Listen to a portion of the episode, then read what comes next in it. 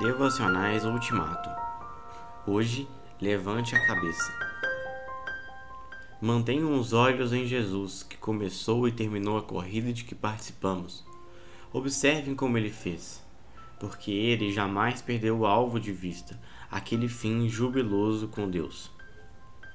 Não olhe para o chão, levante a cabeça e olhe para o céu, para o espaço, para o infinito.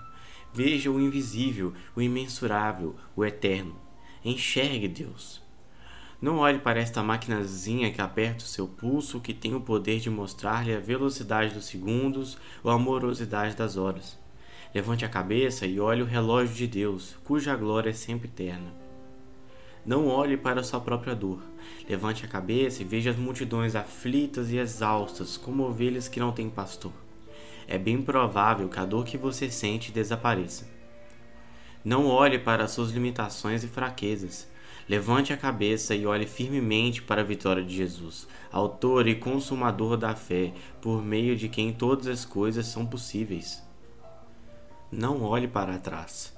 Levante a cabeça e olhe para frente, para o panorama todo que termina com novos céus e nova terra e se estende ao redor de Deus. Não olhe para as ofertas mirabolantes do pecado, cujos prazeres são transitórios.